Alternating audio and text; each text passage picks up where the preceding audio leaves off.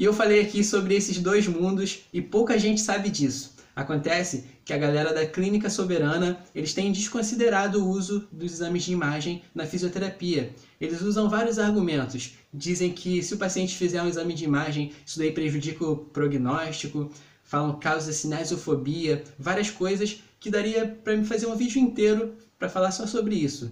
Mas acontece, galera, é o seguinte, Seja bem-vindo à Segunda de Imagem, um projeto onde eu ajudo fisioterapeutas na interpretação de exames complementares em alto nível. Nos dias atuais, apesar da tecnologia potente que existe, as modalidades de imagem ainda possuem umas limitações. Por exemplo, um exemplo disso é que diferentes patologias existem diferentes modalidades de imagem para poder se visualizar. Isso daí gera confusão para o fisioterapeuta. Mas o que nós podemos fazer é começar a entender os fundamentos dessas modalidades de imagem que são usadas para diagnosticar as várias patologias, as diferentes patologias. E nós vamos, fazer isso sempre com o objetivo de utilizar o exame mais efetivo e economizar dinheiro e reduzir a exposição do paciente à radiação. Na hora de escolher a modalidade de imagem para auxiliar o seu diagnóstico cinético funcional, também nós vamos levar em consideração, vamos levar em conta a técnica que vai ser utilizada durante esse exame, porque existem várias técnicas que também são usadas de, de forma diferente, dependendo da patologia óssea, dependendo da patologia articular ou até mesmo do tecido mole que o físio quer visualizar. Por isso, é interessante saber as recomendações de cada técnica de imagem e sempre perguntar o seguinte, perguntar para você mesmo, qual modalidade de imagem que vai ser melhor aqui nesse problema específico. E claro, isso daí faz parte do processo de solicitar um exame de imagem, isso antes da interpretação, antes do processo de interpretação. Além disso, para escolher a modalidade de imagem certa para auxiliar o seu diagnóstico fisioterapêutico, é muito importante fazer parte dos dois mundos, o mundo da clínica soberana e da galera de imagem. Eu faço parte dos dois mundos e eu digo para vocês, os dois se complementam muito. Por exemplo, é o seguinte, mesmo com, com toda a apresentação clínica, toda a clínica do paciente em mente, vai ter outros fatores que vão decidir se nós vamos solicitar um exame ou não. Por exemplo, alguns pacientes eles têm restrições por causa das suas necessidades, as suas necessidades funcionais. Também em casos de gravidez, pessoas grávidas não podem ter contato com radiação. E pacientes com marca-passo, eles não podem fazer ressonância magnética.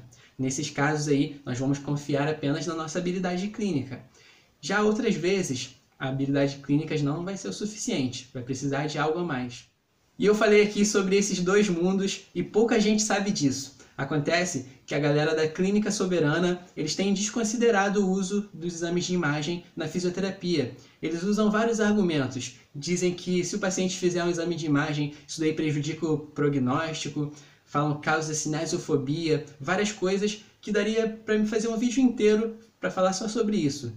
Mas acontece, galera, é o seguinte, os exames de imagem eles fazem parte de um processo multidisciplinar para gerar o diagnóstico clínico e são um recurso extra no diagnóstico fisioterapêutico. E nós não temos a capacidade de ir contra, de ir contra anos de evolução radiológica. Então, nós, a única coisa que está no nosso controle, que nós podemos fazer, é aprender a interpretação de imagem e usar esse recurso da melhor forma para ajudar o nosso paciente na prática clínica. Na maioria das vezes, a escolha da imagem vai depender da patologia específica, mas independente de qualquer modalidade de imagem que exista, a radiografia convencional ela sempre vai estar disponível para o físio fazer uma comparação. Isso porque o paciente ele chega na fisioterapia depois de um processo de vários exames que foram usados para usar no diagnóstico clínico, para se ter um diagnóstico clínico. Então, vai ter bastante informação para se interpretar ali. Então, isso daí eu fiz de solicitar um exame de imagem, só vai fazer isso se realmente for necessário para o acompanhamento evolutivo do paciente. Fora isso, a maioria das vezes a informação necessária já vai estar ali na mão, sem precisar solicitar mais nada. O fisioterapeuta que está focado em trabalhar no sistema músculo-esquelético, ele vai encontrar um padrão que se repete com relação aos exames de imagem. Isso porque grande parte das vezes, grande parte das patologias musculoesqueléticas Primeiro o paciente ele vai fazer uma radiografia e depois uma ressonância magnética. Isso daí já vai ser suficiente até que ele seja encaminhado para a fisioterapia. Logo, essas são as duas modalidades de imagem muito importantes para a fisioterapia músculo-esquelética, porque o número de patologias, o número de lesões que são diagnosticadas por essas imagens é muito grande, é muito grande mesmo. Lesão no joelho, manguito rotador, fratura, hérnia de disco, várias coisas. Porém, a tomografia computadorizada, ela também tem ajuda, ela também ajuda em algumas situações musculoesqueléticas. Por exemplo, na hora de visualizar uma fratura e uma consolidação de fratura aqui nos ossos do carpo, a tomografia ela vai ser melhor do que a ressonância magnética. Isso por motivos de conforto visual. A tomografia computadorizada ela tem uma resolução elevada, uma resolução espacial elevada.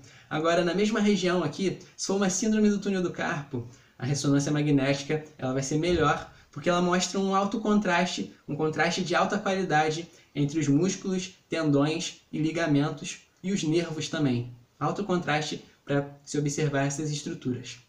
Muito obrigado por assistir o vídeo até aqui. Para você que assiste meus vídeos até o final, eu tenho uma surpresa para você.